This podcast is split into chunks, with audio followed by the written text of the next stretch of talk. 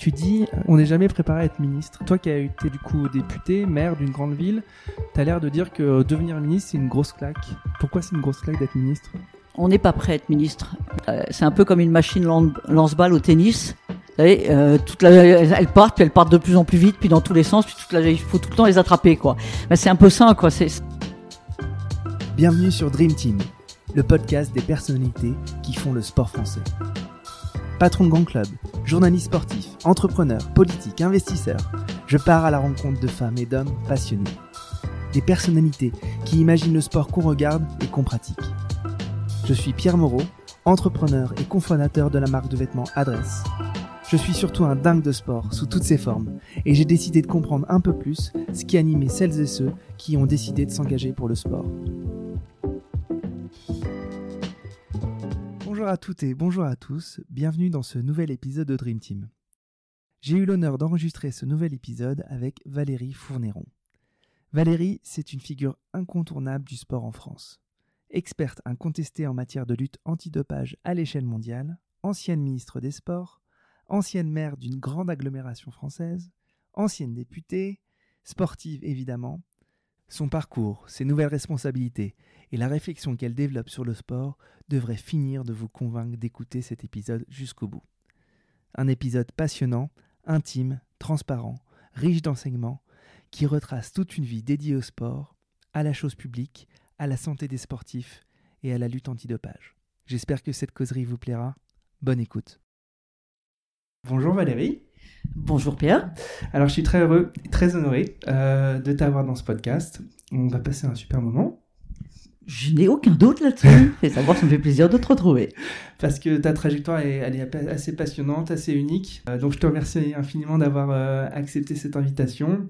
Et comme le veut cette grande coutume après tant d'enregistrements de ce podcast, non je plaisante, c'est le cinquième et et j'en suis très heureux d'arriver déjà à 5. Euh, est-ce que tu pourrais te présenter et nous dire euh, comment on s'entraîne à devenir Valérie Fournéon hmm. Écoute, voilà, j'ai, euh, je viens d'avoir 60 ans il y a quelques jours. Voilà, je viens d'avoir 60 ans. Moi, je suis une vieille rouanaise. Malheureusement, beaucoup de ma ville aujourd'hui est abîmée. Je suis une vieille rouanaise, l'aînée d'une famille nombreuse. Euh, pour moi, c'est très important depuis toujours euh, la famille. Et euh, j'ai toujours été fidèle à ma ville, à laquelle j'ai fait mes études, à la fois primaire, collège, lycée, et puis ensuite la faculté de médecine. Et puis, c'est aussi là où finalement j'ai exercé au CHU de Rouen, dans un premier temps. premières expériences dans la médecine du sport national et, amateur. Et puis, aussi là où euh, j'ai construit une famille, voilà, avec mon mari également médecin, et euh, j'ai eu quatre enfants. Oui. Et euh, toi, tu es, es, issu d'une famille donc de Rouennais, enfin de Petit Quevilliers. Moi, je suis né à Petit-Quevilly, mais parce qu'à l'époque, euh, l'établissement où les trois quarts euh, des enfants naissaient, c'était à Petit-Quevilly. Et donc, euh, voilà, je suis né à Petit-Quevilly, mais ma famille habitait Rouen. Alors, Petit-Quevilly, grand club émérite en Coupe de France. Est-ce que, est-ce que? Oui. et, comment ça se fait que tu t'orientes vers la médecine? Qu'est-ce qui, qu'est-ce qui, qui conditionne ces choix? Alors, peut-être un esprit un peu d'opposition, on va dire. maman est médecin. Mhm. Maman est médecin, euh, fait de la pédiatrie, de la pédiatrie à l'hôpital. Euh, elle travaillait sur la mort subite du nourrisson. Et euh, bah voilà, j'ai dit tout à l'heure que j'étais l'aînée de 5. Et en fait, à l'époque, une mère était plus souvent au foyer qu'elle ne travaillait. Et j'ai vécu dans un environnement extrêmement stable, extrêmement chaleureux, extrêmement familial. Mais j'ai très vite senti que quand euh, on a été trois, euh, ma maman était un peu contrainte de laisser, euh, de laisser sa médecine, de laisser ses petits bambins de pédiatrie et de consacrer tout son temps à, ses cinq enfants. Et du coup, pendant toutes mes années de lycée, j'étais plutôt une élève un peu indisciplinée, je ne savais pas bien ce qu'elle allait faire, si ce n'est que je faisais beaucoup de sport déjà, mm-hmm. j'étais joueuse de volleyball, et j'ai euh, finalement, euh, quand je suis arrivée en première, je me suis dit, mais après tout, j'arrête pas de répéter que je ferai jamais médecine, parce que autour de moi, j'avais l'impression de, d'avoir finalement cette, euh, cet échec ou en tous les cas cette déception chez, chez, chez maman. Et du coup, euh, quand je suis arrivé en première année de médecine, je me suis dit, mais finalement, le seul truc que j'ai envie de faire, c'est de faire médecine. Et, et d'une élève plutôt euh, moyenne et, et, assez indisciplinée, je suis devenue une élève plutôt sérieuse et même très sérieuse en première année de médecine, où là, j'ai d'emblée décidé, décidé, et ça, c'était quand même là aussi une détermination, un engagement qui était fort, puisqu'en première année de médecine, je voulais faire médecine du sport. Ah oui, déjà. Oui, et, c'était un truc courant pour euh, les femmes euh, Ah non, il n'y en avait pas. je crois qu'il n'y en avait pas, ou quasiment pas à mhm. l'époque.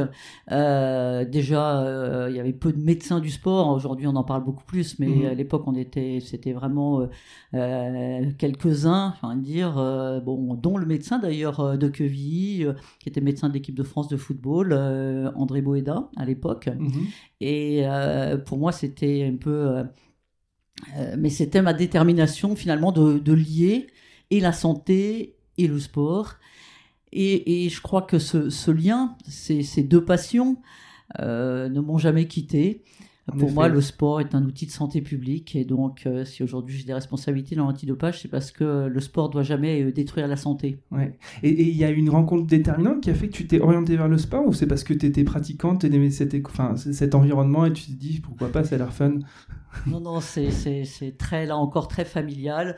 Euh, très, très jeune, je voyais mon père, ses frères et sœurs, là, eux, ils étaient six. Mhm. Et après tous les repas, tout le monde jouait au volleyball systématiquement et les plus jeunes on regardait on regardait on se disait mais quand est-ce qu'on va pouvoir jouer avec eux? Mhm. et puis en sixième quand j'ai pu enfin faire euh, du sport euh, et, faire du volleyball euh, c'était à l'époque l'ASU pas l'UNSS hein, mhm. d'aujourd'hui j'ai commencé à jouer au volleyball dès la sixième à être bah voilà à, m'améliorer et à ce moment-là j'ai été autorisé à jouer avec les grands, les grands et ça ne m'a pas lâché et euh, tu peux nous dire pourquoi on t'appelait la serpillière?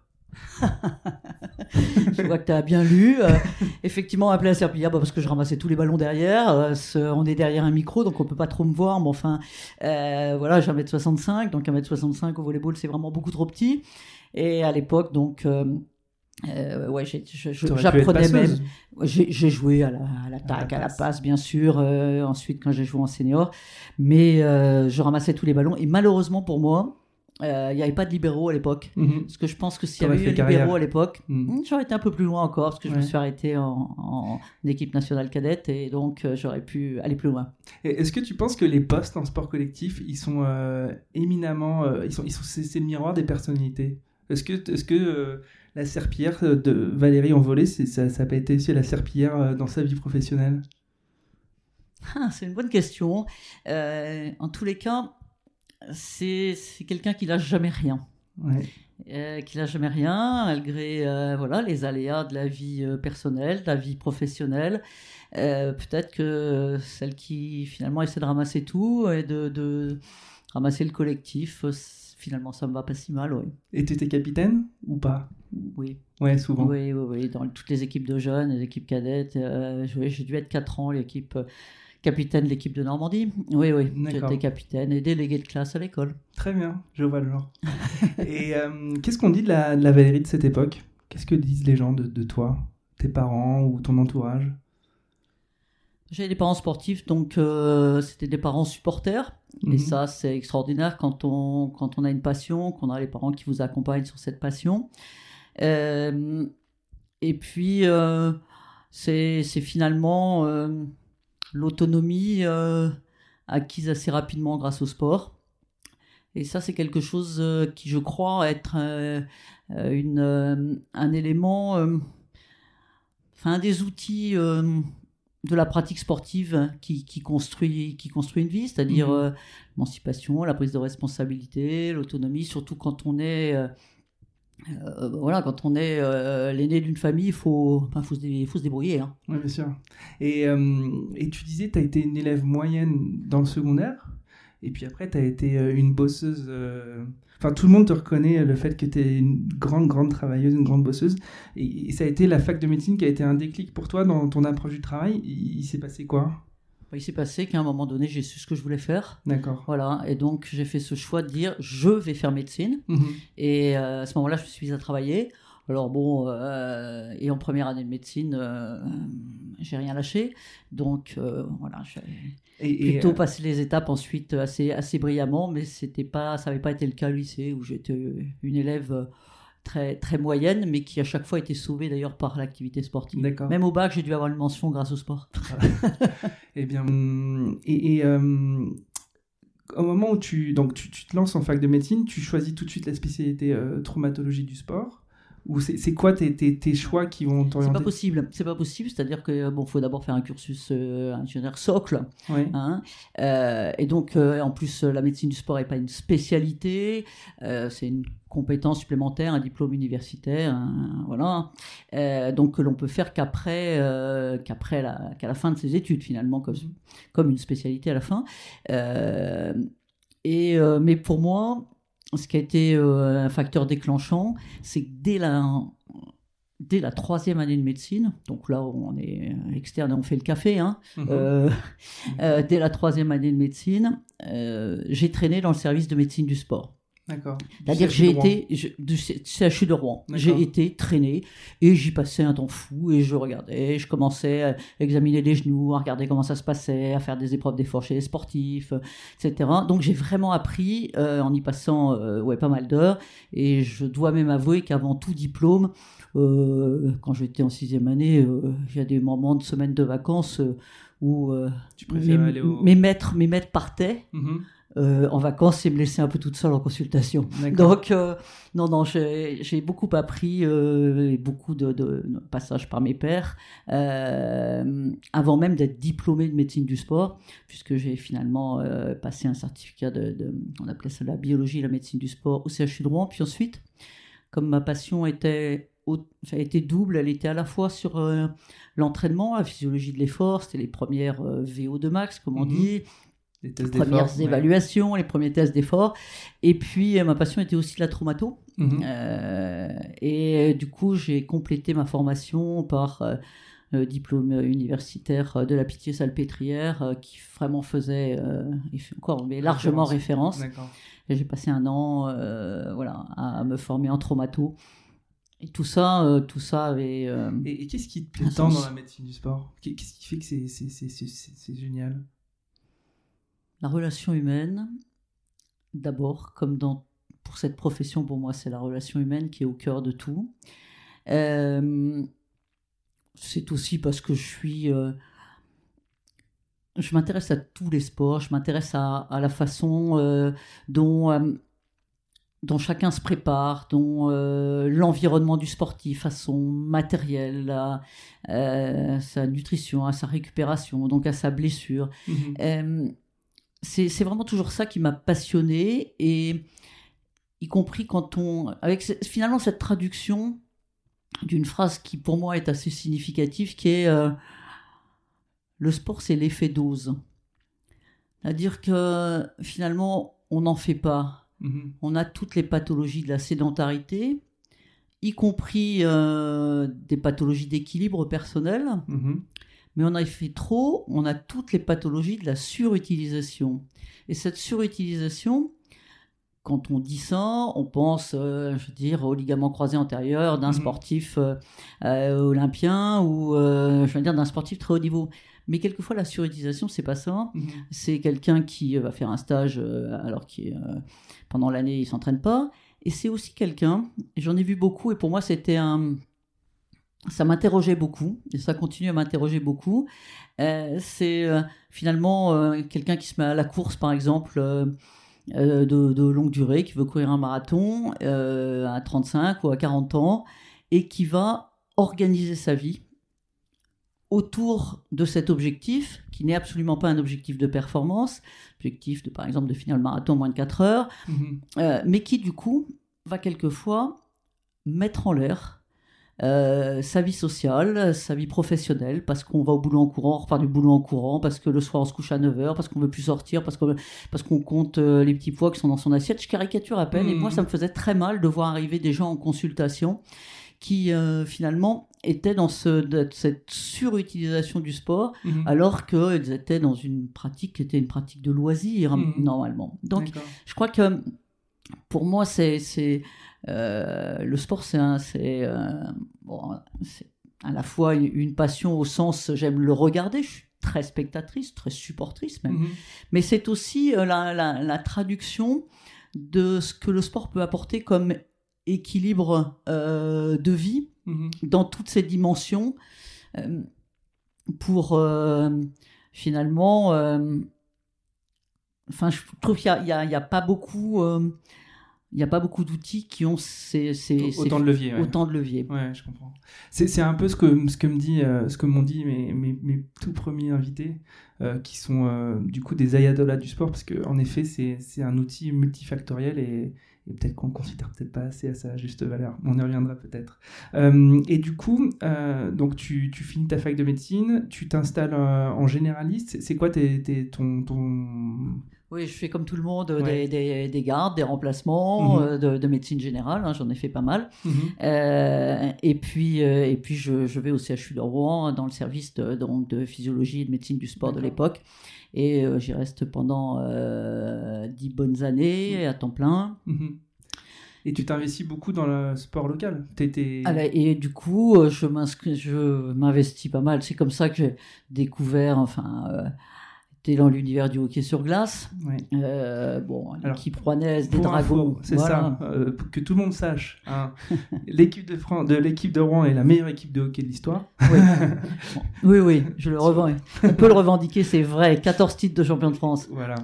Et, donc, tu étais médecin de l'équipe pro.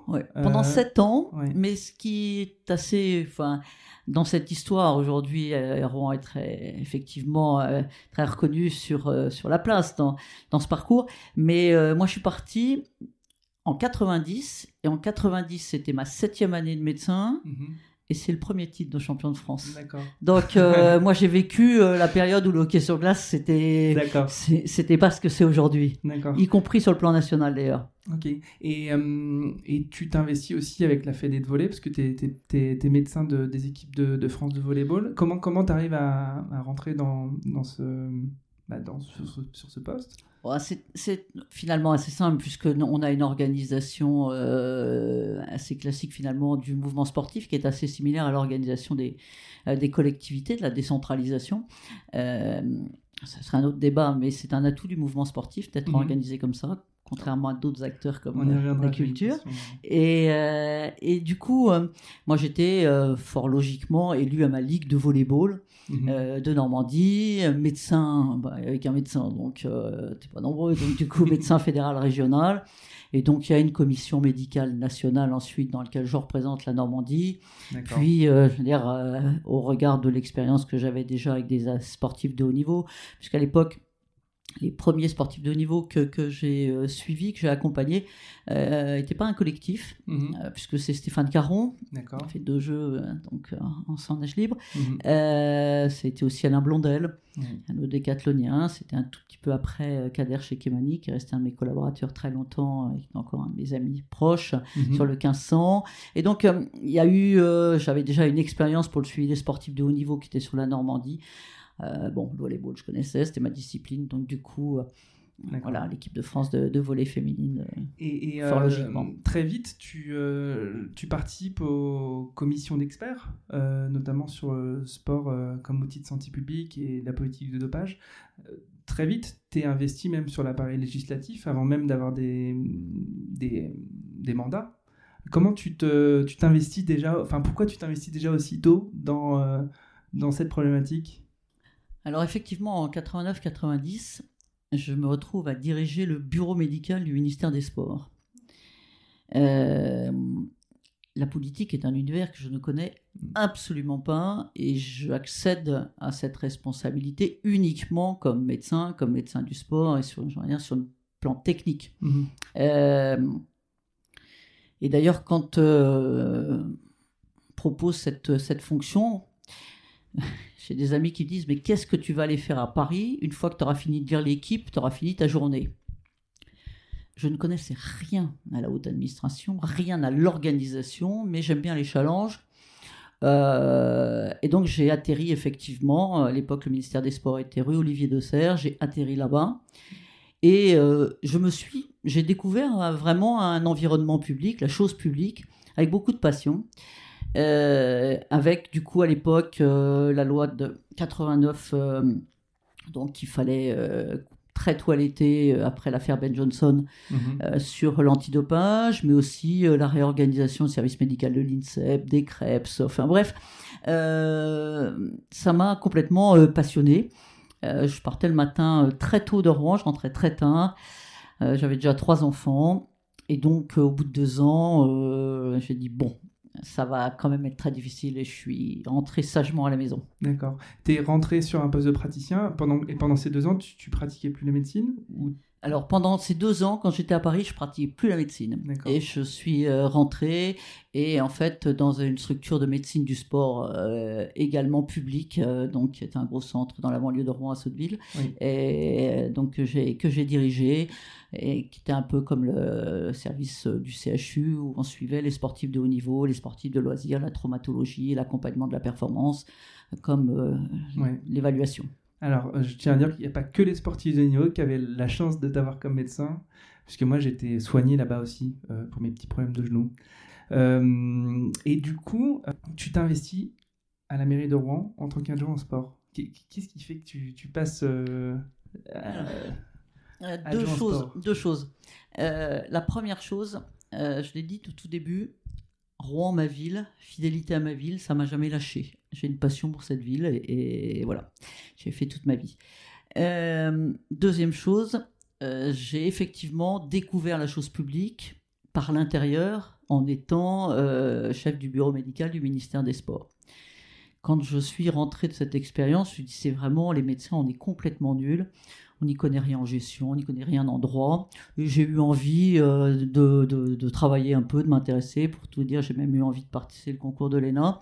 Je ne pouvais pas le passer, le concours interne, je n'avais pas assez d'années au CHU, mais euh, ça m'a intéressé. C'est quand même marrant, tu étais déjà très tôt intéressé par ça? Oui, j'ai eu envie de...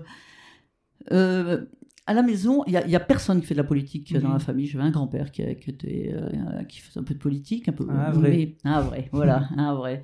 Mais euh, dans la famille, on faisait pas de politique, mais par contre, on était très débat public euh, lecture du journal, le commentaire du journal, euh, je veux dire, les informations partagées, euh, etc. Donc, mhm. et très investi dans la vie associative euh, chez mes parents. Et donc, pour moi, le, débat sur la, chose publique, même sans avoir de responsabilité, faisait partie de la maison. D'accord. Faisait partie de la maison.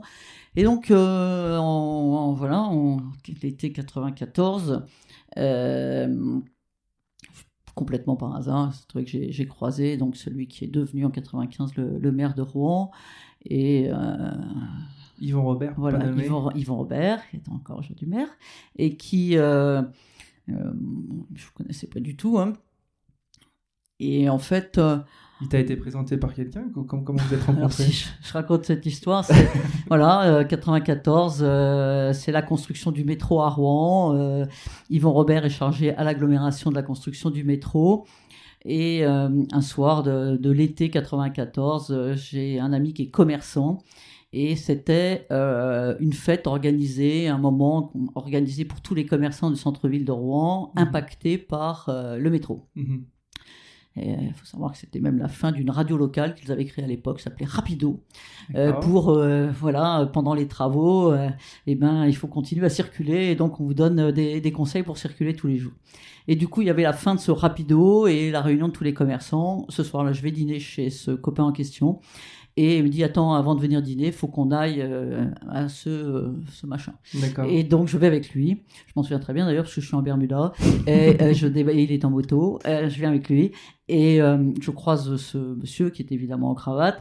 Et voilà et, qui lui était narque voilà qui lui était narque et vous faites quoi dans la vie euh, Bon, on échange trois mots et, il me dit, il me faudra venir me voir euh, pour euh, me parler du sport à Rouen. Il n'était pas du tout candidat au municipal encore à l'époque.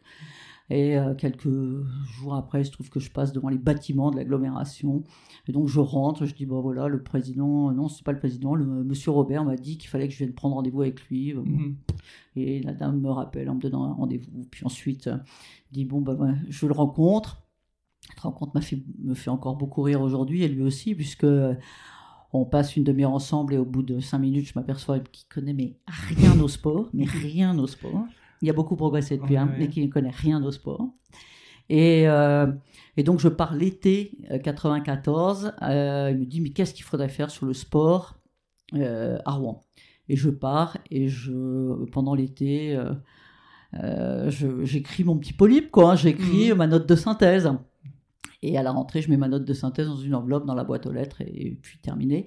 Et quelques semaines après, il annonce qu'il sera candidat à Rouen et il m'appelle et il me demande est-ce que je vais, est-ce que sur mon programme, je peux prendre des éléments de votre projet? Mhm. je dis ben oui, si ça peut servir à quelqu'un, monsieur, je suis ravi.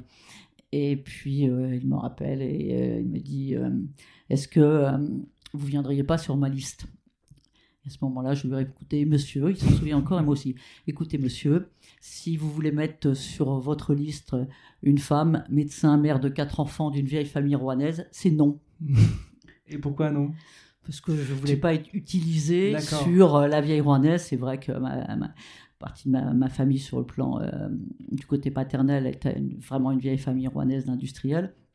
Et euh, voilà, médecin. Et tu penses que c'était son donc, intention? C'était une intention politique de te proposer d'être sur la liste Non, je pense que c'était vraiment, c'était très sincère. Mhm. Mais sur le coup, ma réaction est vraiment, euh, si juste vous voulez, euh, voilà, euh, le CV c'est non. Mhm. Et puis il me dit mais pas du tout, etc. Et puis bon, nos échanges ont, ont permis de, construire une vraie confiance qui existe encore aujourd'hui. Mhm. Et, et en fait, c'est toujours un peu le, fil rouge aussi. C'est à cause de lui alors tout ça. le fil rouge un peu de, cette interview finalement, de ce podcast, qu'à chaque fois, je rentre chez moi et je dis à mon mari voilà ce qu'on me propose. Il me dit fais jamais ça. Évidemment, le lendemain, j'avais accepté. voilà. Et donc, je pars. Euh, on me dit qu'on sera jamais élu puisque la ville de Rouen n'a jamais été à gauche. Euh, moi, je suis pas au Parti socialiste à l'époque. Hein, Je mhm. suis vraiment ce qu'on peut appeler la société civile. Mais je me dis, j'aime ma ville et je me dis pourquoi pas apporter quelque chose sur mes passions, le sport et la santé. Mhm. Et donc voilà, on fait campagne là-dessus. Dans la campagne électorale de 95, bah, il y a toujours euh, les différents partis politiques qui composent cette liste, qui interviennent dans tous les meetings. Puis à chaque fois, on pousse la société civile. La, société civile, c'était moi. Mhm. Donc voilà, donc je me retrouve à faire des discours dans des meetings. J'avoue que l'expérience de, de Toubib faisant des trucs dans les, dans les congrès de médecine me sert un peu quand même. Mhm. Et puis, euh, voilà, donc bon, on est persuadé qu'on va être battu. Je me souviens d'ailleurs que entre le, le, premier et le deuxième tour, je suis avec l'équipe de France de voler à Calais où on joue une qualification cheval d'Europe. Il faut que je rentre pour tenir mon bureau de vote. Euh, et, et, je me suis arrêté quatre fois sur la route tellement j'étais crevé. Mhm. Voilà. Et donc j'arrive. Euh, et puis le soir de, de, l'élection, dans mon bureau de vote, qui était un bureau de vote euh, très très très à droite, plus à droite de la ville où on m'avait collé à surveiller. Et dans ce bureau de vote, euh, évidemment, on a perdu. Et tous les gens qui étaient là depuis toujours, les assesseurs depuis toujours dans ce bureau de vote, viennent me voir en disant, en me félicitant. Je dis, mais on a perdu. Mmh. me raconter, oui, mais si vous avez fait ce score-là dans ce bureau, c'est que vous avez gagné la ville de ah Rouen. Et donc, moi, j'arrive tout à fait tranquillement. Euh, et bon, c'est là que je m'aperçois que finalement, on était élu. Et dans les premiers jours, euh, tout le monde me dit, bah maintenant que vous êtes élu puisque tu n'es pas euh, au Parti Socialiste, tu vas pas être adjointe. Mhm. Et finalement, la confiance qu'on avait créée avec Yvon Robert fait que... Il a outrepassé cette règle. Voilà, il a outrepassé cette règle. J'étais adjointe au sport. Et euh, six mois après, c'est moi qui ai décidé d'adhérer au Parti Socialiste parce que je considérais que ça faisait des années que des centaines de militants se, se, se battaient, mettaient nos voilà, des, des tracts dans les boîtes aux lettres distribués sur les marchés, euh, nous avaient accompagnés. Moi, j'avais la chance d'avoir une responsabilité et c'était complètement normal de participer à la vie collective. Donc voilà, donc je ne suis pas resté euh, société civile avec mon étiquette. Et puis on s'est vite aperçu que finalement, euh, bon, j'étais assez passionné par la chose publique, plus que passionné, et que j'y mettais beaucoup d'énergie. T'es piqué par cette adrénaline? Cette, cette campagne, elle t'a transformé quoi en toi? Est-ce que tu t'es dit, euh, c'est bon, c'est ce vers quoi je vais me diriger Pas encore pour la, pendant la campagne, mais c'est vrai que euh, j'ai vraiment j'ai vraiment euh, découvert l'engagement public et, le, plaisir de, voilà, de, porter un projet collectif euh, avec des valeurs qui sont, qui sont les miennes. Et ouais, ça, m'a, ça, a été une, ça a été une belle découverte. Ça a été une très belle découverte. Et, oui. D'accord. Et qu'est-ce que ça fait un adjoint sport? Entre le moment où tu arrives et le moment où tu n'es plus adjoint sport, qu'est-ce qui s'est passé à Rouen en matière sportive? Alors, qu'est-ce que ça fait un adjoint au sport? Euh, ça, euh, dire, ça crée des, ça structure des relations avec des associations sportives. Et ça crée une confiance et une possibilité pour les acteurs du sport de s'inscrire dans la durée. Il n'y a rien de pire, euh, je trouve, quand on a des responsabilités, telles qu'elles soient, dans quelque univers que ce soit, de ne pas savoir ce qui va se passer le lendemain.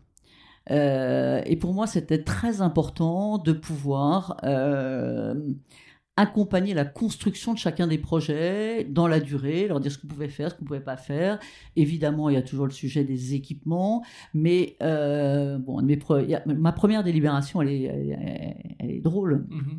Surtout aujourd'hui où vient d'être présenté le Tour de France 2020. mon premier dossier, ma première délibération, c'est d'être candidate pour le grand départ du Tour de France de 2017. De, de, de 97, pardon. De 1997. Et euh, de s'associer euh, au département qui n'avait pas la même couleur politique pour porter euh, une candidature commune. Mhm. Et grand départ du Tour de France 97 aurait eu lieu à Rouen. Et je me souviens des mots de, Jean-Claude Killy me, me, remerciant pour le travail qui avait été fait. Donc c'était, pour moi, ça reste des moments très importants. et puis ça a été l'équipement qui a été le premier équipement parce que c'est ça reste des, gros symboles euh, qui est le premier équipement en termes de euh, d'utilisation pour la ville de Rouen d'accueil qui n'est pas un équipement de grande manifestation mais qui est l'équipement des scolaires qui est l'équipement mhm. du grand public c'est ce qu'on appelle la Saint-Exupéry euh, c'était euh, une vieille scierie, un vieux hall de gare où j'avais passé euh, le bac en sautant entre les flaques d'eau comme tout le monde, et qui est aujourd'hui un bel équipement. je le décide évidemment avec l'équipe municipale en 95 et, et on l'inaugure en, 2000. Et, est-ce que tu dirais que, que, as été meilleur Enfin, la politique sportive d'une grande ville comme Rouen, est-ce que tu estimes qu'elle a été exemplaire par rapport à d'autres grandes villes de cette envergure? Non, je dis jamais ça. Je dis jamais ça. Euh, Mais qu'est-ce qu'une passionnée, une experte comme toi dans le sport fait de mieux que les autres à leur poste pour une grande ville comme Rouen? Pas, forcément beaucoup plus? Non, je ne sais pas si on fait beaucoup plus. Mais ce qui est sûr, c'est que euh, on est attentif aux équilibres. C'est-à-dire qu'on voit certaines politiques qui sont des politiques totalement tournées vers le spectacle sportif mhm. et d'autres qui sont euh, finalement plus équilibré. C'est en tous les cas ce que j'ai essayé de faire, à la fois euh, sur, euh, euh, sur le développement, sur le développement des pratiques, sur lutter contre un certain nombre de, d'inégalités qui persistent dans les quartiers, inégalité de genre, inégalité d'accès social, mettre en place. Donc on a mis en place pas mal de, de dispositifs. Pour moi, c'est et c'est important de, de, de créer justement de permettre, oui, de permettre à tout le monde d'accéder, mais aussi euh, des grands moments de fierté collective. Euh, voilà, on a parlé des hockeyeurs tout à l'heure. Euh, Fallait les soutenir aussi. Et bien sûr, hmm. bien sûr. Il faut, faut participer au bon comme au moins bon moment. Il faut participer. J'ai toujours eu autant de plaisir à aller voir des U11 jouer au foot que l'équipe première. D'accord. Et du coup, tu es adjointe au sport et puis tu te retrouves première adjointe de cette grande ville. Qu'est-ce qui s'est passé là entre euh, le sport et devenir première adjointe, donc grosso modo le numéro 2 de la mairie bon, Il s'est passé j'en ai une décision du maire, une décision du maire avec euh, tous les deux des échéances politiques où le premier adjoint euh, de, de l'époque avait, je veux dire, perdu, et puis sans doute une place que j'avais commencé à prendre dans cette équipe municipale, qui fait qu'on a pu me donner un peu plus de, de responsabilités. D'accord. Et, euh, et, tu te lances ensuite euh, comme député. Donc de, de, premier adjoint à député, souvent il se passe normalement un mandat un peu de maire, euh, habituellement. Ouais, mais non, parce qu'en fait, c'est un peu particulier puisque. Qu'est-ce qui s'est passé Ce qui s'est passé, il s'est passé euh, les élections présidentielles où Jospin n'est pas au deuxième tour. Et du coup, en 2001, euh, il y a ce, voilà, il y a, il y a pour tous ceux qui Enfin, il y a pour tous ceux qui s'engagent et qui s'engagent particulièrement avec des valeurs de gauche un, grand traumatisme, mhm. beaucoup de questions. En 2002 derrière, donc derrière il y a les élections législatives. Euh, non, c'était 2002, pardon, je suis mhm. en train de dire une bêtise. Et euh, en 2001, le maire de Rouen avait perdu. Donc moi aussi, j'avais perdu. Un moment euh, violent, un moment très violent. Et du coup, j'avais. en 2002, personne n'avait envie, personne n'avait envie de, de, reprendre le flambeau parce mhm. que voilà, c'est la défaite de Jospin. nous, on vient de perdre la, la municipalité. Euh, et, euh, et, moi, je me dis, bon non, euh, on va se redresser, il faut repartir. Mhm. Donc j'y vais. J'y vais, et voilà, dans le contexte, je perds de pas grand-chose, donc c'était pas mal, mhm. mais c'était une défaite. Hein. Mais cette défaite-là, elle n'est pas très lourde. C'est la première fois, par contre, que je pars sur mon nom mhm. seul. Donc, elle me sert beaucoup. Elle est très utile pour la suite. Euh, je suis toujours parti avec un, collectif. Hein.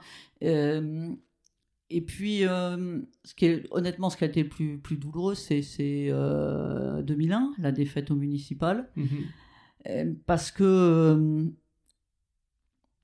les vainqueurs ont une attitude assez, voilà, assez, assez violente. et, et c'était pas simple. C'était pas simple. Je me souviens d'un premier conseil municipal d'installation du, nouveau maire de l'époque, hein, et euh, où il y avait mon père assis par terre, euh, euh, qui n'a jamais été un homme de gauche, mais pour soutenir parce qu'il savait le travail qui avait été fait. Mais ça ne veut pas dire que les suivants n'ont pas fait de boulot. Mhm. Mais c'est, ça peut être très violent quand on a mis ses tripes sur la table, quand on a mis euh, de, se retrouver euh, de voilà de se retrouver dans une situation où on est tout d'un coup devenu les parias vilipendés il faut vous mettre dehors des sifflets dès que vous parlez. Enfin c'est très compliqué. Mhm. donc voilà donc du coup après je me retrouve euh, député en 2007 plus tard. Voilà. Et du coup tu gagnes en 2007 oui entre les deux j'étais élu au département puis la région à la région voilà. il y a eu un gros parcours politique qui s'est construit sur sur la région. Et quand tu arrives à l'Assemblée nationale donc en 2007, euh, tu prends tout de suite des sujets sportifs euh, à bras le corps, euh, au PS aussi. comment, enfin, en quoi ce, mandat national t'a aidé à, être meilleur au niveau local? Ou est-ce que les deux t'ont alimenté Parce que le mandat local et le mandat national devraient toujours être marché de pair pour pouvoir mieux opérer. En tout cas, je ne sais pas si le, a le débat sur le cumul, mais le débat sur l'expérience locale, euh, moi je le trouve indispensable. Mhm. Euh, légiférer, donc se retrouver au Parlement sans avoir aucune expérience locale, je pense que c'est vraiment un handicap. Mhm. Un handicap pour soi, pour sa, sa construction, mais euh, du coup un handicap pour, pour la loi, pour, mhm. le travail de législateur. moi, l'un et l'autre m'ont considérablement nourri la première législature, euh, législature on apprend beaucoup. Évidemment, euh, j'ai euh, choisi d'aller dans la commission des affaires culturelles et d'éducation qui traite du sport, mais d'élargir aussi les champs, mhm. puisque finalement, l'expérience locale vous permet aussi de commencer à élargir les champs, c'est-à-dire que moi, j'avais commencé, je m'occupais des finances à l'agglomération. Mhm. Ensuite, euh, j'ai toujours suivi les sujets portuaires. Donc, euh, du coup, euh, on se retrouve à l'Assemblée nationale à, à, certes être dans sa zone, entre guillemets, de confort, mhm. qui est celle, pour moi, qui était celle de la santé, celle du sport. Mais au-delà, d'autres sujets sont, sont, on peut les on peut les gratter avec un peu plus d'expérience et ça c'est pour moi très très important. D'accord. L'année d'après, tu es maire de Rouen, une des rares maires femmes d'une aussi grande ville. Qu'est-ce que tu fais à Rouen, toujours en matière sportive, dont tu es particulièrement fier Puisque le focus de ce podcast, c'est le sport. évidemment, tu as fait beaucoup de choses pour Rouen, mais est-ce que sur euh, la politique publique que tu as amenée à Rouen en matière sportive, il y a quelque chose dont tu es particulièrement fier? Il y a, Ouais, il y a pas mal d'éléments particulièrement fiers, je dirais, c'est il faut, il faut écouter les, il faut peut-être écouter les acteurs du sport. Je crois que c'est eux mes, mes, meilleurs ambassadeurs finalement, les meilleurs témoins. encore ce week-end, c'était le cadeau IKEA qui voulait absolument je viens de remettre les prix parce que on a, on, a construit ensemble. On a construit ensemble. Alors, il y a des années où voilà, il y a des titres, il y a du développement scolaire, il y a, on a construit ensemble des opérations autour de la pratique féminine, on a construit, puis on a construit un équipement qui était, pour moi était euh, très important, qui est le Kind Arena aujourd'hui. Oui, euh, c'est un, très vieux dossier, puisque moi j'ai voulu le porter quand j'étais à la région et quand j'étais à la mairie euh, dans les années, fin des années 90. donc, on avait fait l'étude, on avait fait l'étude du site. Ensuite, on perd la mairie. À ce moment-là, le maire décide de déplacer, de ne pas le faire à, à l'endroit prévu. Du coup, quand on a des politiques d'aménagement urbain, on sait que le nerf de la guerre, c'est de posséder le foncier. Mhm. Donc on passe d'une situation où la ville possédait le foncier à une situation où il faut acquérir 35 euh, parcelles. Et donc euh, bah, c'est 7 ans de retard, des coûts complètement différents.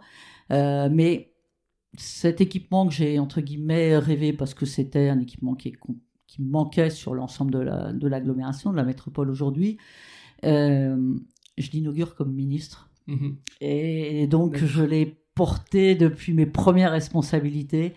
Et finalement, je l'inaugure comme ministre. Et ça, euh, c'est quelque chose euh, dont, bien sûr, je me souviendrai toute ma vie. Alors, juste pour, pour, euh, pour préciser, le Kind Arena à Rouen, c'est l'équivalent d'un Zénith. Enfin, c'est une grande, grande salle qui peut accueillir des grandes compétitions sportives internationales. Alors, pas tout parce qu'il y a tous les débats sur la capacité. Mhm. Euh, mais euh, c'est euh, aujourd'hui, dans la plus grande configuration, c'est 6000 places. Et c'est surtout un équipement qui, donc depuis qu'il a été inauguré en 2012, est un équipement qui a accueilli à la fois de la Coupe Davis, de la Ligue mondiale de volley, a accueilli l'ensemble bon, de la Coupe d'Europe et des, sports co, des, championnats du monde scolaire, beaucoup mhm. de championnats du monde de hand, là, les, récemment. Enfin bref, on, on a un équipement qui permet pas d'accueillir 10 euh, 000 personnes ou 20 000 personnes comme Bercy ou comme 2-3 euh, grandes arénas, mais 2-3 grandes arénas qui euh, ont aussi du mal à vivre au quotidien. Donc, il faut être soucieux de l'équilibre des finances publiques. Donc, mhm. il faut il faut un équipement qui ait une équipe résidente, ce qui est le cas aujourd'hui avec le basket, et aussi à une dimension suffisante mais pas excessive. Mhm, je comprends. on, fait un, grand saut euh, en 2012 ou un petit peu avant 2012, euh, parce que se, prépare du coup euh, cette campagne électorale où François Hollande est élu. et du coup, comme dans tout programme politique présidentiel, il y a quand même une brique sport qu'il faut ériger. Euh, t'es, es, l'expert sport du PS, t'es l'expert pardon, depuis assez longtemps au sein du Parti Socialiste. Comment ça se construit un programme politique sportif? Euh, ça se construit d'abord avec une, euh, une, bande de copains. ça se construit à plusieurs. Donc c'est vraiment euh, une multiplication de, de, de, réunions, de belles rencontres, de nuits partagées. voilà, il y avait le comité national olympique qui avait challengé tous les, tous les candidats euh, pour, euh, avec une multitude de questions. Enfin, donc on avait une base qu'on avait construite au sein du Parti socialiste, mhm. mais plus largement, on a construit un groupe. Moi, je me souviens, on se réunissait euh, une fois par semaine au départ, puis plus souvent, pour construire un projet, construire un projet pour, pour le candidat. dans ce projet, il y avait, je veux dire, de, de multiples volets il y avait autour de la table des acteurs qui venaient des institutions, du monde, du, monde des, fédérations, du monde des élus, des sportifs, des arbitres. Il y avait vraiment toutes les familles du sport. Et ça, c'était pour moi très, très important de pouvoir réunir tous ces acteurs. On a euh, d'ailleurs euh, reconnu par le CNOSF construit un projet qui euh, était sans doute le plus abouti. Mhm. Il y a eu un moment très... Par rapport à celui de Sarkozy, à Oui, qui était, ouais. qui était beaucoup plus Vous abouti. étiez labellisé CNOSF, du coup. En tout cas, on était... Euh, ouais, ouais, ça, ça, avait été clairement dit que... Euh, bon, moi, j'ai fait quelques débats aussi avec euh, ceux qui étaient responsables du, du, du projet euh, pour, pour Nicolas Sarkozy. Et on a, on, a, réussi à, à vraiment mobiliser autour de ce projet avec euh, d'abord un grand meeting qui a été entièrement consacré, qui était à Créteil, qui a été entièrement consacré au sport, ce qui était le seul candidat à faire un meeting sur le sport. où fait salle très très comble Mhm. et avec des, des présidents de fédération avec énormément de monde. Et 100 jours avant l'élection, on a fait une tribune euh, qui était publiée dans Le Monde avec 100 sportifs de haut niveau qui ont signé cette tribune. Et donc c'était vraiment cette dynamique que moi j'ai adoré, Piloté. pris Oui. plaisir, j'ai Mhm. piloté, mais mm, pas seul, mais j'ai piloté et que j'ai énormément pris de plaisir à faire vivre Mhm. euh, à faire vivre et euh, c'est vrai que bon euh, c'est pas c'est pas le cœur des projets politiques euh, Et ça fait mais gagner ça l'élection. mais ça, ça ça fait pas gagner l'élection seul mais c'est non non le sport peut pas tout mais ça a entraîné une dynamique qui était intéressante, une dynamique de campagne qui était très intéressante. Et puis finalement, mes, mes, mes autres collègues euh, dans le groupe de campagne qui travaillaient sur des sujets, euh, euh, on va dire, plus sérieux sur le papier, et pas, Mhm. pas que sur le papier, voilà, l'économie, le développement durable ou autre, euh, Mhm. nous regardaient en nous voyant avancer, quoi, en se disant, tiens, ils, ils, avancent là, quoi. ils avancent là. Voilà, donc c'était plutôt sympa de participer à tout ça. Et, et du coup, on sent. euh, Enfin, bon, François Hollande est, est élu. euh, et du coup, arrive le moment où il faut nommer un gouvernement.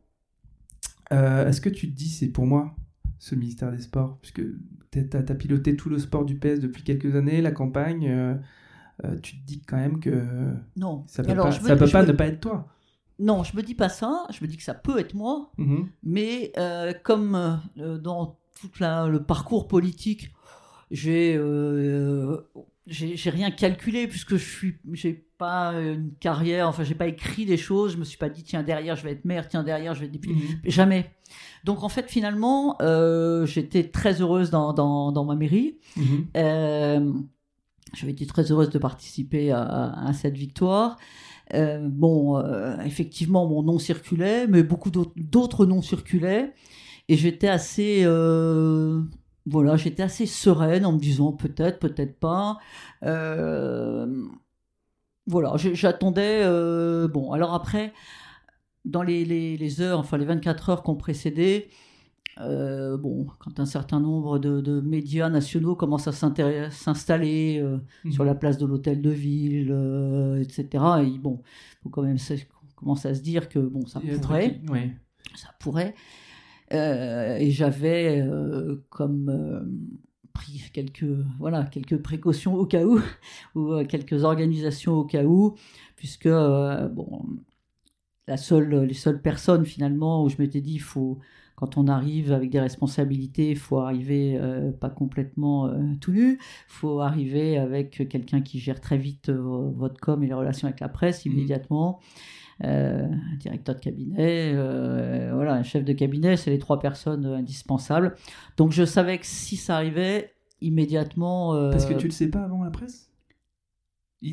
T'as pas, tu sais pas quand même à plus de 24 heures, 48 heures avant enfin, que tu je l'ai su, je, je l'ai su euh, une demi-heure avant, Ah d'accord. par un coup de Et c'est pareil pour les ministre. autres ministres de je pense, que, je pense que c'est absolument pareil. Donc, euh, c'est surtout des promesses qui ont été faites. À Mhm. des... Moi, j'avais pas de promesses, donc j'étais euh, en attente Mhm. tranquillement. Et effectivement, Jean-Marc Ayrault m'a appelé une demi-heure avant euh, le micro devant l'Élysée. Donc, euh, et à ce moment-là, euh, j'avais euh, heureusement, finalement, euh, déjà euh, trouvé Valérie Allemand qui était. euh, je l'avais déjà. Sensibilisé en lui disant dis donc euh, si jamais ça arrivait est-ce que tu viendrais euh, Mhm. diriger ma communication mes relations presse? Et euh, elle était venue le jour même et elle a attendu dans ma salle d'attente à la mairie de savoir si oui ou non toute la journée. Et donc elle a géré elle a géré la presse qui en fin de journée a débarqué dans mon bureau. Bon, du coup, la mafia rouennaise est au tête de- à la tête de ce pays, puisqu'il y a François Hollande, Fabius et Valérie Fournéron qui sont au gouvernement et président. Non, je, je voulais hum, juste revenir sur un mot que tu as dit dans enfin, une interview que j'ai vue. Tu me dis quand est-ce qu'on doit s'arrêter. hein. Tu dis, euh, on n'est jamais préparé à être ministre. Toi qui as été euh, du coup député, maire d'une grande ville, tu as l'air de dire que euh, devenir ministre, c'est une grosse claque. Qu'est-ce qui s'est passé euh, au moment où tu prends tes fonctions? Pourquoi c'est une grosse claque d'être ministre? Quand on a vécu un parcours politique comme le tien déjà. on est on est on n'est pas prêt à être ministre même si on a c'est bien d'avoir de l'expérience euh, voilà c'est bien d'avoir de l'expérience euh, mais tout est nouveau Euh, je, peux donner euh, des, choses qui sont très simples.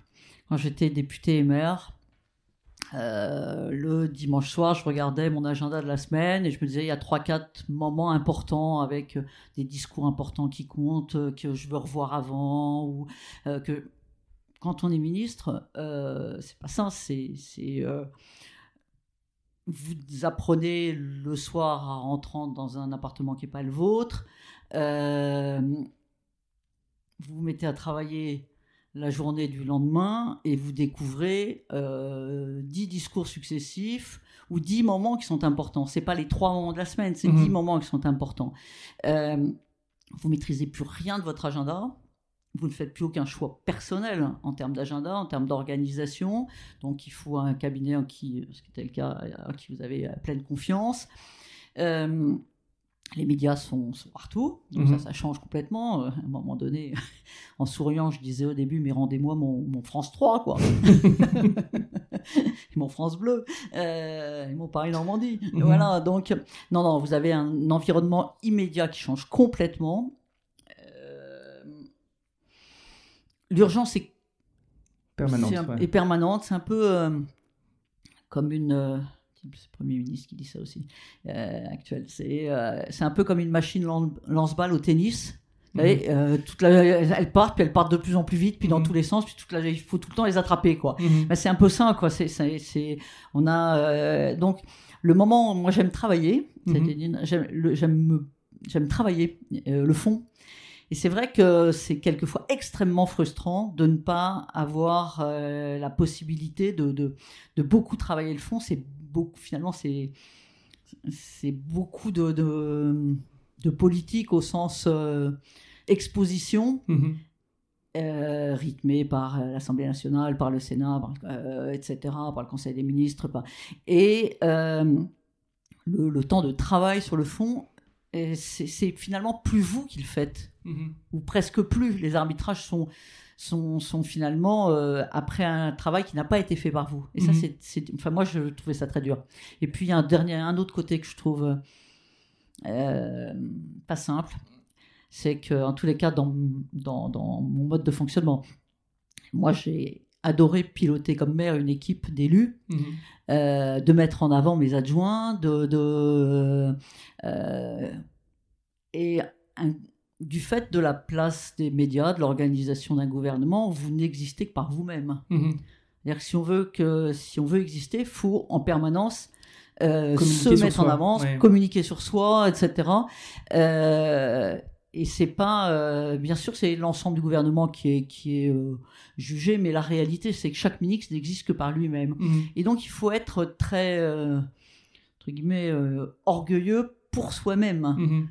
Et c'est quelque chose d'assez compliqué. Ça, c'est une bascule que tu as connue en arrivant au ministère. Parce que l'ambition personnelle ou la trajectoire personnelle prenait le pas sur le travail collectif ou oui. ça ça m'a enfin pour moi c'était c'était mm. assez compliqué mais chez Ruki tu t'en es très bien sorti oui. oui, ça c'est bon. Ça, il avait fallu des mois et des mois. Cabinet raconterait ça euh, pour que j'accepte d'aller euh, chez Ruquier. Et puis euh, finalement, je suis sorti de cette émission qui s'était effectivement bien passée, qui aurait pu mal se passer, mais qui s'était bien passé. J'étais ravi de l'avoir fait mm. et je me suis senti très à l'aise. Et est-ce que, parce qu'on parlait tout à l'heure de la gouvernance du sport, parce qu'il y a plein, plein, plein d'entités. Il y a le COJO, il y a le CNOSF, à quoi ça sert un ministre des Sports quand tu as une structuration, en tout cas française, qui est à ce point-là euh, organisée Finalement, euh, est-ce qu'on a besoin d'un ministre des Sports? Ah, On a besoin d'un ministre des Sports parce qu'on a besoin d'une politique publique du sport. Ça, pour moi, c'est euh, justement indispensable. On, on a, on a coutume de dire le sport, c'est euh, l'outil d'intégration, de lutte contre les discriminations, les violences, euh, etc. Mais non, le, sport en lui-même n'est pas porteur de ces valeurs. Il faut avoir une politique sportive publique pour permettre au sport de porter ces valeurs-là, ce qui n'est pas du tout pareil. Mmh. Et euh, après, chacun a sa responsabilité. Le Comité national olympique, comme tous les comités nationaux, il n'est là que pour organiser le mouvement olympique et les fédérations olympiques. Mhm. Euh, euh, c'est pas lui qui euh, organise finalement et qui porte une politique publique avec les territoires au sens politique publique, au sens de d'une politique publique. Il mhm. est donc pour moi les, les, les, acteurs l'organisation du sport en France est assez, est très, finalement très cohérente avec, avec l'organisation décentralisée. Et euh, c'est un atout pour le sport de se dire que finalement le ministre des Sports a un interlocuteur au Comité national olympique, que euh, dans les régions, ils ont des interlocuteurs dans les ligues régionales, que dans les départements, les comités départementaux et dans les villes avec les clubs. Mhm. Et finalement, cette organisation, euh, quand j'étais à la région, est une organisation qui est un atout pour le mouvement sportif. Vous avez, je me suis occupé de culture et de, et de sport à la région, parce que je suis mhm. aussi une passionnée de culture. Et bah, pour voir les acteurs culturels, vous êtes obligé de voir toutes les compagnies de spectacles vivants. Mhm. Si vous voulez voir euh, les clubs de foot quand vous êtes à la région, non, vous voyez la Ligue régionale de foot. Mhm. Elle a le mandat de ces, clubs. Et euh, donc cette organisation-là, elle est, elle est puissante mhm. euh, et elle, elle est une force collective. Elle est une force collective. Et donc tu arrives au Conseil des ministres, tu es ministre des Sports. quel regard tu portes sur tes collègues et leur, et leur approche du sport? Est-ce qu'ils est sont complètement désintéressés? Euh, du sport et de ses enjeux, parce que comme on dit, c'est un peu la tarte à la crème, euh, levier euh, de cohésion sociale, enjeux sanitaires derrière le sport, mais factuellement, c'est un, ministère qui, dont les budgets baissent un petit peu chaque année.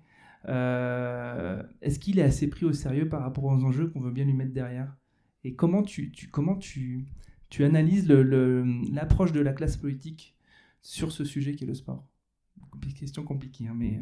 Non, mais le, le sport euh, au gouvernement, en conseil des ministres, comme euh, dans une région ou dans une ville, tout le monde a son avis. Tout le monde a son avis. D'accord. Et donc tout le monde s'en saisit, mais ça veut pas, mais tout le monde n'a pas forcément une réflexion de fond sur le sujet, ça mhm. c'est sûr. Mais euh, c'est vraiment le sujet qui finalement ouvre tous les débats quand vous avez euh, ministre des Finances et que vous n'êtes pas un féru, euh, je sais pas quoi, qui va vous euh, parler, je sais pas, la, suppression de taxes professionnelles, tout le monde n'a pas son avis. Mhm. quand vous parlez de politique sportive, tout le monde a l'impression qu'il peut donner son avis, qu'il a son avis. Et donc, le sport a ça de particulier dans le débat public. Mhm. C'est à, à, la fois sa force, mais du coup, euh, c'est aussi le fait de ne pas le traiter comme un sujet sérieux, mhm. parce que bah, tout le monde dit, mais moi quand j'ai joué là, et moi dans le club de ma ville, et moi euh, euh, je sais bien parce que je me suis fait tel entorse, et moi... Ben, et on le prend pas dans sa dimension, et moi je me suis efforcé de le prendre dans une dimension qui est beaucoup plus globale, à la fois donc l'outil de santé publique, et peut-être on en reparlera, c'est essentiel, mais c'est aussi l'outil de diplomatie, Aujourd'hui, un pays, pour exister sur la, sur la planète monde, il a besoin d'un pouvoir politique, un des pouvoirs économiques, il a besoin d'un pouvoir militaire, mhm. mais il a besoin d'exister sur la planète sport. Et euh, on voit bien combien euh, les anciens pays du RSS ont besoin d'organiser euh, pour exister. On voit bien aujourd'hui pourquoi le Qatar existe, pourquoi on a voulu organiser les Jeux à Rio pour la première fois en Amérique du Sud, etc. Il y a un pouvoir dire, accueillir la jeunesse du monde entier. Mhm. C'est euh, évidemment euh, l'image que voulait Vladimir Poutine avec Sochi. Et, tout ça, euh, c'est un, pouvoir donc politique qui est extrêmement, extrêmement puissant. et c'est aussi une filière économique. et moi, j'avais souhaité qu'on puisse structurer, elle existe aujourd'hui, j'en suis ravi, une filière économique du sport, parce que derrière, on pense, à chaque fois qu'on parle événement sportif, on parle euh, euh, construction d'équipements, mhm. mais, euh, c'est une vision extrêmement restreinte mhm. de l'économie du sport, qui est évidemment une économie de l'équipement, qui est évidemment une économie de la pratique, qui est évidemment une économie de l'aménagement urbain, qui est aussi une économie effectivement des équipements mais euh, dans leur dimension euh, à la fois équipement durable et, équipement euh, que l'on peut déplacer de compétition en, compétition. C'est évidemment de l'hôtellerie, évidemment de la, du tourisme. Et, et, donc, donc on a un, outil économique puissant. Et donc la politique publique du sport, c'est tout ça. Mhm. C'est pas simplement. vous vous souvenez peut-être de la, la, réflexion qui avait fait quelqu'un qui m'a précédé, oui. voilà. Euh, et donc, euh, bon, Valérie, elle est, euh, je, sais pas quoi, trop dimensionnée pour simplement remettre les médailles. bon, mais, mais j'espère que je n'ai pas simplement remis des que remis des médailles parce que je considère qu'on peut faire autre chose même si. Mais pourquoi, à l'inverse, excuse-moi de te couper, pourquoi à l'inverse on nomme euh, des sportifs de haut niveau reconvertis qui n'ont aucune expérience politique ou administrative sur un poste de ministre des Sports dont les ramifications sont énormes et, très impactantes? Qu'est-ce qui se passe dans la tête des présidents et des ministres, des premiers ministres, quand ils nomment un gouvernement avec quelqu'un qui a peu de poids politique, historiquement, et quelqu'un qui a peu d'expérience ou d'expertise administrative? Ah, il y, a, il y a quelquefois des sportifs de haut niveau qui ont aussi Évidemment. des expériences politiques, et donc je ne veux pas avoir une réponse qui, qui soit noire ou blanche, mais euh, je pense que ça montre, ça, ça envoie le symbole que finalement le ministère des Sports peut être donné en d'abord un palmarès avant d'être donné à quelqu'un qui a une expérience de mhm. politique publique du sport. C'est une courte vue sur, euh, sur la manière de gérer le sport. Bon, on n'ira pas plus loin. Euh, je voulais savoir si. Euh, enfin, quel regard tu portes sur ton bilan au ministère des Sports? Est-ce qu'il y a un truc dont tu es particulièrement fier? Tu as parlé du sport sur ordonnance, de la diplomatie sportive, de la filière économique du sport, tu as lancé énormément de choses. Enfin, euh, est-ce qu'il y a une saillance, est-ce qu'il y a un élément pour lequel tu es particulièrement fier? La, dimension sport-santé qui aboutit au fait que, euh, enfin, maintenant, dans, la loi euh, de 2016 de modernisation de la santé, on peut prescrire du sport à, des euh, malades en, affection de longue durée, mhm. puisqu'on a prouvé que l'activité physique était un élément de, de leur parcours de soins. Ça, j'en suis effectivement fier. Je suis fier d'avoir aussi, c'est jamais seul, hein, faut être, on est soutenu par le gouvernement, par le Premier ministre, par le Président de la République, mais d'avoir porté la candidature de Paris 2024. Eh ça a été lancé sous ta, sous ta mandature. parce que quand on est à Londres en 2012, il faut quand même oser le faire. Il n'y en a pas mhm. beaucoup qui ont envie d'y aller, hein, comme on dit, y compris ceux qui se réjouissent aujourd'hui. Euh, euh, il y en a quelques-uns qui ont oublié. Mhm. Hein. Euh, je pense que les, les, sujets euh, de sport féminin, de mise en place, euh, de mise en place d'un fonds pour, le, pour médiatiser le sport féminin, de la dynamique qu'on a pu créer, où je me suis beaucoup appuyé aujourd'hui à l'époque sur la stratégie qu'avait Noël Legret et Brigitte Henriquez à la Fédération française de foot, et on a vu tout l'aboutissement au moment de, de, l'euro en France. donc euh, non, c'est pas l'euro, c'est le mondial, pardon. Le mondial en France. Euh, donc pour moi, ça a été des, moments euh, extrêmement, extrêmement importants et extrêmement structurants. Sport santé, sport féminin, mmh. euh, les Jeux olympiques, euh, l'accueil de, l'accueil de compétitions internationales dans cette stratégie-là, avec la, volonté d'accompagner les, dirigeants de notre pays à mieux peser justement sur les instances internationales mmh. pour pouvoir jouer pleinement le rôle à l'international que le sport peut jouer, sur le plan économique comme sur le plan euh, euh, comme sur le plan des, du monde du sport et des compétitions, d'avoir mis en place une euh, filière du sport à l'international avec justement Laurent Fabius au ministère des Affaires étrangères, puisque Laurent Fabius a le ministère des Affaires étrangères et le développement international, et on vraiment ensemble, on structure une filière du sport à l'international avec des feuilles de route à nos ambassadeurs stratégiques, avec euh, euh, donc vraiment une, stratégie euh, de diplomatie sportive. Hmm. je pense que bon après. Oui, c'était effectivement assez inédit. Après, j'ai un regret quand même. Hein, Alors, c'est quoi ce regret? Trop court. Oui. Qu'est-ce qu'il a appris de se séparer de, de ce ministère, de sa meilleure ministre? Non, c'est gentil, mais euh, bah voilà, c'est le jeu politique, c'est la règle euh, des déséquilibres des, des, jeux politiques. D'accord, nous n'irons pas plus loin. Quoique, en fait, ma deuxième question, c'est que tu as dit à un moment donné, la politique, c'est 90 baffes et 10 bisous. Euh, qui est-ce qui les donne ces baffes et qu'est-ce qui les donne ces bisous? C'était l'expression que j'utilisais quand euh, je parlais de politique à mes enfants quand ils étaient petits. Oui. Hein pour leur expliquer ce que c'était. Ça, ça, a dû leur donner envie d'y aller. Non, qu'est-ce qui les donne C'est du bisou. Euh, c'est des grands moments euh, qui peuvent être extrêmement différents. C'est le regard d'un gamin dans un quartier. Euh, c'est effectivement de voir du, sport féminin mis en valeur. C'est mais Enfin, c'est la, première soirée où j'arrive à Londres euh, au jeu de 2012 et il y, a deux médailles, il a regretté Camille Muffat et le 4 x 100. moi j'avais été médecin de Fabien Gillot, il est sur ce 4 x 100 médaillé au jeu, donc enfin, ma première Marseillaise, euh, voilà, j'ai beau être ministre, je mets des larmes. Hein. Mmh. Euh, donc ça c'est des moments, oui, c'est des moments... et les 90 baffes, elles sont plus, plus, plus fortes, plus dures quand on est ministre ou quand on est élu local? Ou elles sont de la même euh, intensité, de la même douleur C'est pas les mêmes. C'est pas les mêmes. Mais bon, euh, c'est pas les mêmes. Elles touchent. Euh, ouais, elles, touchent, la personne. Elles touchent toujours. elles touchent toujours. D'accord. je voulais. Du coup, on a un peu parlé de tes, accomplissements et, un petit peu parlé de la, du rapport de la classe politique française au sport.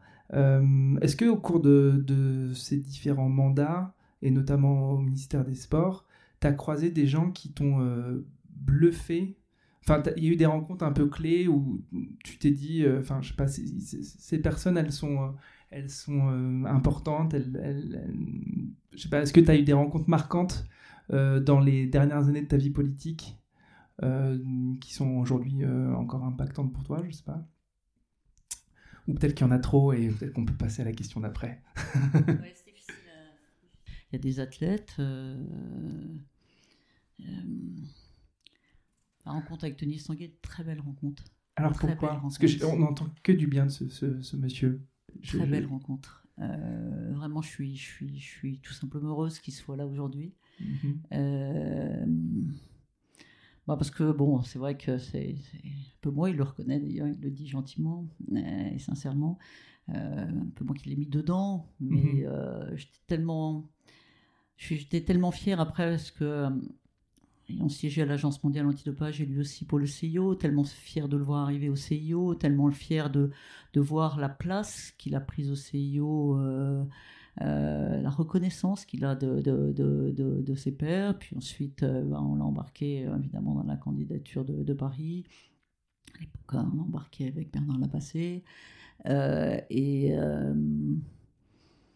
ouais, c'est c'est à la fois la, sincérité, la profondeur de l'homme, euh, le parcours sportif dans une discipline dont on connaît euh, la rigueur et, l'humilité mhm. par rapport à l'environnement, euh, celui de l'eau vive. Et, enfin, c'est ouais, beaucoup de, beaucoup de très belles découvertes humaines. D'accord. Parlons maintenant de ce que tu fais aujourd'hui. Parce que je pense qu'il y a un devoir de pédagogie autour de ton activité Est-ce que tu peux nous dire ce que tu fais aujourd'hui, Valérie? Alors, qu'est-ce que je fais dans cet univers? Parce que euh, sinon, moi, je suis euh, aujourd'hui euh, secrétaire général de la première entreprise d'économie sociale et solidaire de mon territoire, qui est, la, Matmut, et je m'occupe particulièrement du sujet sport-santé, ça ne vous étonnera pas, et du suivi des établissements mutualistes en matière de santé. Et effectivement, j'ai une responsabilité qui est un peu dans la droite ligne, peut-être, de toutes ces dernières années, je préside l'International Testing Agency, c'est-à-dire donc l'agence internationale de contrôle antidopage, qui est née euh, d'une volonté euh, du mouvement sportif international, donc du, CIO, euh, de l'agence mondiale antidopage, après, on va dire, les affaires russes et les questionnements sur l'organisation antidopage internationale euh, de se dire qu'il fallait qu'on ait une organisation internationale qui puisse réaliser le programme de contrôle antidopage pour les organisateurs d'événements internationaux, donc par exemple pour le CIO, pour les Jeux olympiques, pour une fédération internationale, donc au niveau international, organiser ces contrôles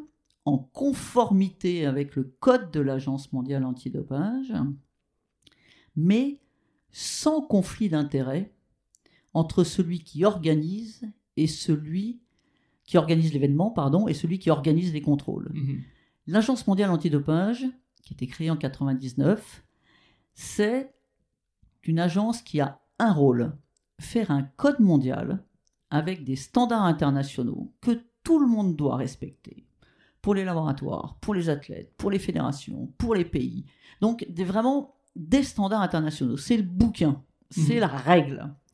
Et puis ensuite, qui finalement, met en place ce programme de contrôle antidopage qui réalise l'ensemble du processus, euh, test en compétition, en dehors des compétitions, localisation des athlètes, acceptation des ordonnances, gestion des résultats, etc. etc. Donc tout le processus, et puis évaluation des risques euh, par discipline, par pays, par euh, type de, voilà, de manifestation et tout.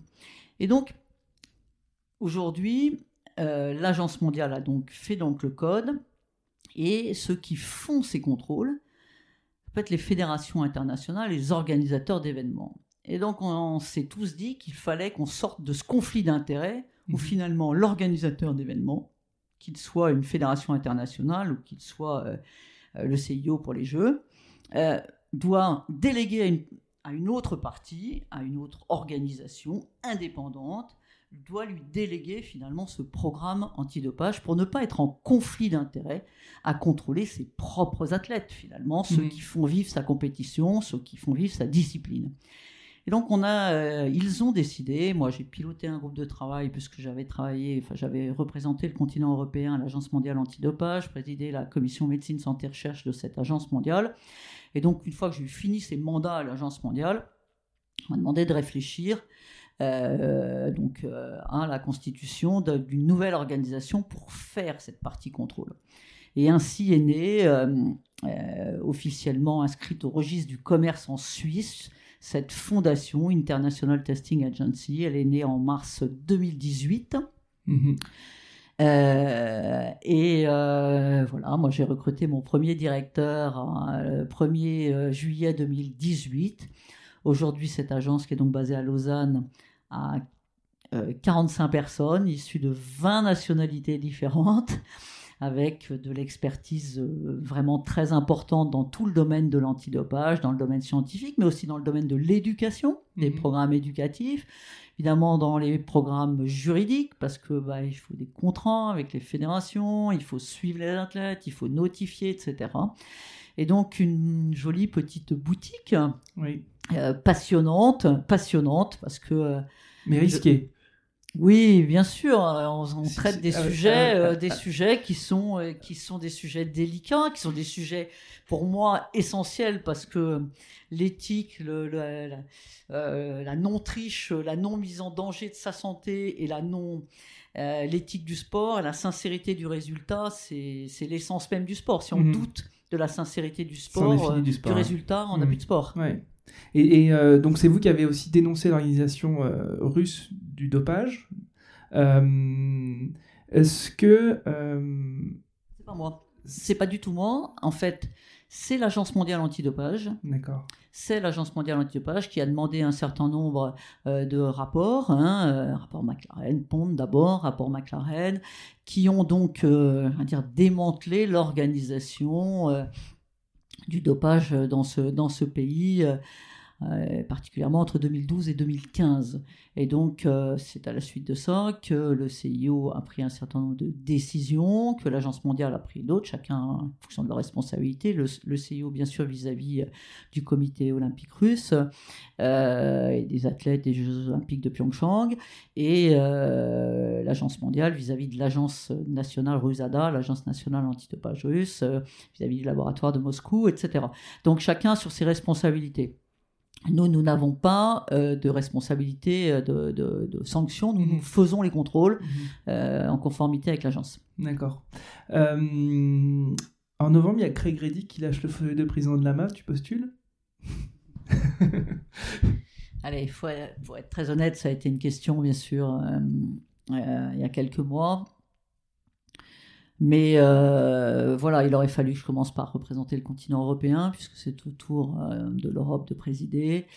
Euh, J'étais plus en situation d'exercice politique. J'avais, euh, on venait de me confier cette mission de présider l'International Testing Agency, et, j'avais envie de mener cette mission et de la réussir. Ce que j'espère qu'on va faire, c'est plutôt bien parti, mais voilà. Et donc j'ai pas décidé euh, d'aller en tous les cas être candidate. Après, on n'est jamais d'être élu. J'ai candidate à l'Agence mondiale antidopage, euh, voilà, qui est à Montréal. Euh, j'ai encore besoin de, C'est aujourd'hui, il euh, faut d'abord réussir la mission qu'on vous confie. D'accord. Ce sont mes dernières questions, Valérie. Je te remercie beaucoup d'avoir accepté euh, de passer ce petit temps avec moi. Euh, bon, pour beaucoup, 2024, c'est l'échéance ultime. Tu en es un petit peu responsable de tout ça, puisque vous avez déposé le dossier de candidature. Qu'est-ce qui doit se passer pour la France en 2024 J'aime bien quand la question est posée qu'est-ce qui doit se passer pour la France en 2024 et pas pour Paris ce sont les Jeux de Paris, ce sont les Jeux de la France. Et, euh, et euh, pour moi, euh, c'est vraiment les Jeux, ça doit être une compétition de rassemblement national où tout le monde se sent concerné, bien sûr par la performance des Français, parce qu'on la regardera, mais aussi par ce que euh, les jeux peuvent nous apporter euh, en termes d'héritage collectif. Et euh, pour revenir sur les sujets sport santé, j'espère qu'en 2024, on aura construit un projet où il y a plus de place pour l'activité physique dans notre quotidien, dans notre quotidien à l'école, comme dans nos résidences de personnes âgées, comme pour nos malades, comme pour nos modes de déplacement au quotidien, nos politiques d'urbanisme dans nos villes, plus de place pour le vélo, plus de place pour la marche, plus de place. Et donc, euh, J'espère qu'à Paris, on aura une accélération des euh, euh, transports collectifs à cette occasion, que, la réflexion collective sera menée autour des équipements, de leur utilisation, de l'héritage en matière d'environnement. Enfin, pour moi, pour moi, c'est vraiment un, c'est c'est le plus grand événement international en matière de sport. Mais si on ne regardait que la performance des sportifs, on passerait à côté euh, de d'au moins la moitié, mhm. c'est-à-dire de ce que peut être, euh, de ce que doivent être, j'ai envie de dire, les Jeux Olympiques de 2024. D'accord. Et euh, donc, tu as une carrière qui a été qui, qui est loin d'être finie, parce que même si tu n'as que 60 ans, je tu n'as pas l'air du genre de vouloir prendre ta retraite, j'ai pas l'impression. Est-ce que tu sais après quoi tu as couru, ou après quoi tu cours, toi-même? De travailler autant. Tu as même eu au moment du, changement euh, de gouvernement une petite, euh, une petite fatigue peut-être qui était due à l'intensité de ton travail. Je ne sais pas ce qui s'est passé exactement, peu importe, mais tu travailles euh, et tu as toujours travaillé énormément. Pourquoi, pourquoi s'infliger autant de... de, de, de, douleur de, Non, non, c'est pas de douleur. C'est vrai que c'est vrai que quand j'ai quitté le gouvernement, j'étais à Bercy, l'économie sociale et solidaire. Euh, pour un gros souci de santé, et donc ça c'est derrière moi. Mhm. Euh, mais euh, je dois dire qu'aujourd'hui, je, je, goûte une nouvelle organisation. Elle est encore pleine de travail, c'est vrai, mhm. et j'ai pas l'intention de prendre ma retraite demain matin. mais je découvre mes enfants diraient c'est un peu tard, peut-être, malheureusement. D'abord, je prends plus de temps pour mes petits-enfants que pour mes enfants. Et je découvre ce que c'est que de, de, de, maîtriser justement son agenda, euh, de pouvoir dire non. C'est pour ça que j'ai eu le plaisir de dire oui aujourd'hui. Merci encore. de, de, d'avoir euh, plus souvent des week-ends. Euh, donc, j'ai, presque l'impression de vivre dans le luxe aujourd'hui dans mon organisation personnelle et familiale. Alors, parfois, j'ai des regrets, mais je me dis, je me suis beaucoup dit ça au moment de, de, la défaite de 2017, parce que je n'oublie pas que j'ai tourné la page de la vie politique après euh, la défaite aux législatives de 2017. c'est vrai que tout le monde me disait, mais c'était pas ta défaite, c'était le contexte euh, politique de 2017. Et euh, je dis, mais oui, mais le message qui est quand même renvoyé, c'est que pendant pas tout à fait 30 ans, euh, vous, euh, vous êtes engagé euh, sans beaucoup de limites personnelles, mais aussi sans beaucoup de limites pour votre environnement personnel, pour vos choix professionnels. Et à un moment donné, tout peut être balayé sans que toutes ces années comptent. Mmh Et ça, ce message-là, il est tout de même assez violent. il est tout de même assez violent. Ça, c'est la grosse baffe dont on parlait. Oui, c'est la grosse baffe. C'est la grosse baffe. Euh, et donc, euh, à ce moment-là, vous, moi qui n'ai jamais construit vraiment de, de, plan de carrière, vous vous arrêtez, vous dites bon. Euh, peut-être que, justement il, faut pour l'avenir qu'il y ait d'autres repères et d'autres règles qui soient fixées. Et c'est pour ça qu'aujourd'hui, je me permets parfois de dire non, même de plus en plus souvent de dire non et d'accepter finalement que ce, que, ce qui me fait plaisir. Et euh, c'est vrai que euh, ce gouvernement m'a proposé un certain nombre de responsabilités que j'ai refusées. D'accord. Euh, voilà, donc je suis très sereine aujourd'hui. C'est sur un autre référentiel désormais. Voilà, et j'ai toujours regardé devant moi. Et aujourd'hui, je regarde devant moi de façon, de façon plus sereine, avec un environnement qui est moins, moins pressant, moins prégnant. J'ai peut-être besoin de ça en vieillissant. Super. Dernière question. T'aimerais entendre qui dans ce podcast? Qui je dois inviter? Ah oh. faut inviter. Euh, ben oui, il faut inviter Tony Estanguet, bien sûr. Avec grand plaisir, tu veux m'aider? Ouais, je peux essayer de t'aider. Ouais, je peux essayer de bon, merci beaucoup. Merci beaucoup. Merci à toi, Pierre. Au revoir.